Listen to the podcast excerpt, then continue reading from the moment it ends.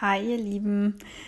Ich freue mich, dass ihr zu meinem zweiten Snippet eingeschaltet habt. Ähm, heute geht es um eine Frau, deren Produkte ihr wahrscheinlich sehr gut kennt, die ihr aber wahrscheinlich so gar nicht auf dem Schirm habt, beziehungsweise ihr wisst wahrscheinlich nicht so furchtbar viel über sie.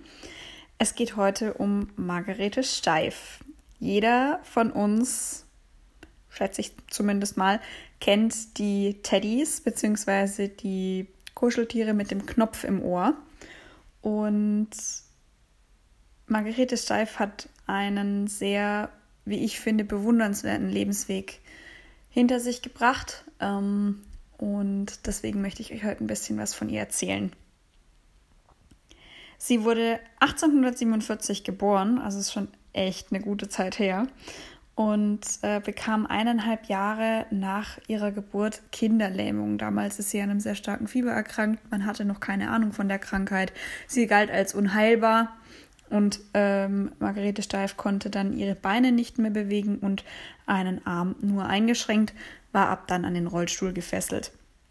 Damals war das eine viel größere Sache als heute. Ähm, klar, es gab so gut wie keine Rampen in irgendwelche öffentlichen Gebäude. Ähm, man musste sie, als sie in der Grundschule war, immer die Treppen hoch und runter tragen im Schulgebäude.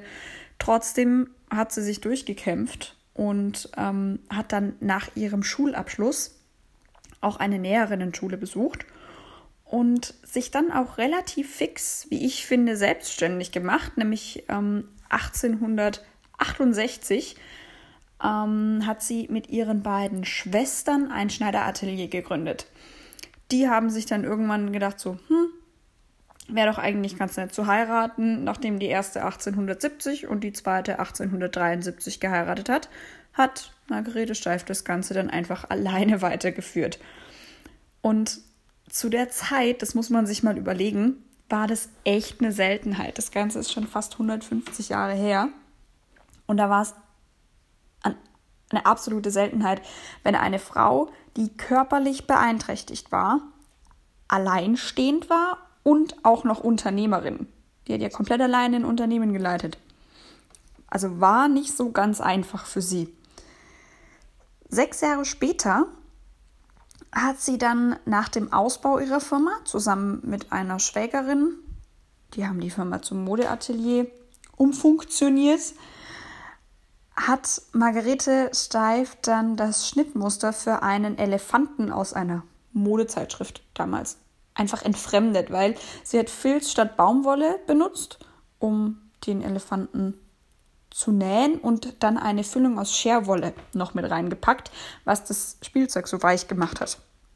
Also war damals eine bahnbrechende Idee, weil Spielzeug sollte ja weich und zum Spielen geeignet sein für Kinder. Ähm, heute bekommt man eigentlich für kleine Kinder keine scharfkantigen oder schweren oder in irgendeiner Art und Weise mit ähm, giftigen Stoffen kontaminierte Spielzeuge. Damals war das aber total normal. Also die, die Kinder haben Holz und Keramik oder auch teilweise Blechspielzeuge gehabt. Wer von euch mal im Museum war und sich da mal eine Ausstellung angeschaut hat, der weiß, was ich meine. Und ähm, das war etwas, was die Industrie, in der sie sich ab dann bewegt hat, absolut revolutioniert hat. 1880, also bereits ein Jahr später, gab es die erste größere Auflage der Elefantle, so wie die ähm, gebürtige Schwabin das Ganze dann genannt hat. Schwabin, Schwäbin, passt schon. Und spätestens 1902 mit der Geburt der Teddybären wurden die Produkte von Margarete Steifen absoluter Selbstläufer. Und in ca. 30 Jahren, ähm, davon träumen heute andere Unternehmer, trotz Digitalisierung und Vernetzung und Internet und allem, hat sie es geschafft, sich ein Unternehmen mit ca. 7000 Quadratmeter Produktionsfläche, was für damalige Verhältnisse absolut bahnbrechend war, und 400 Angestellten aufgebaut. Komplett im Alleingang. Sie hatte zwar Unterstützung ihrer Familie, wollte aber alles allein erledigen, wollte eigentlich gar keine Angestellten einstellen und wollte an jeder Entscheidung teilhaben. Das Ganze soll jetzt nicht die Kernaussage haben, du kannst alles schaffen, das ist zu abgedroschen und ich bin wirklich kein Fan von Kalendersprüchen. Aber man muss an sich selbst glauben, um gut zu performen.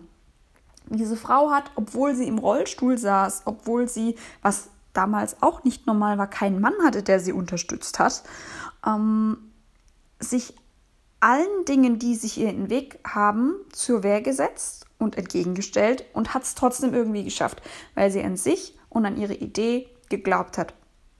Und das ist auch das, was ich euch so ein bisschen mit auf den Weg geben will. Glaubt an euch selbst, glaubt an das, was ihr tut und dann wird der Erfolg schon von ganz alleine kommen. Weil wenn ihr euch wohlfühlt mit dem, was ihr tut, ist es überhaupt gar kein Problem darin, gut zu sein. Das Schwierige an der Stelle ist, das zu finden, was euch gefällt und woran ihr glauben könnt. Das braucht manchmal ein bisschen länger, aber wenn ihr es gefunden habt, dann wird es euch gut gehen. Und wenn ihr das Gefühl habt, ich bin gerade nicht da, wo ich mich wohlfühle, dann liegt es nicht an den Kollegen zwangsläufig. Es liegt auch nicht am Arbeitgeber zwangsläufig. Es liegt im Zweifel einfach daran, was ihr tut, dass es nicht euer Ding ist. Und das ist ein kleiner Denkanstoß, den ich euch mitgeben will und auch schon ein kleiner Ausblick auf Folge 3, die am Montag online kommt.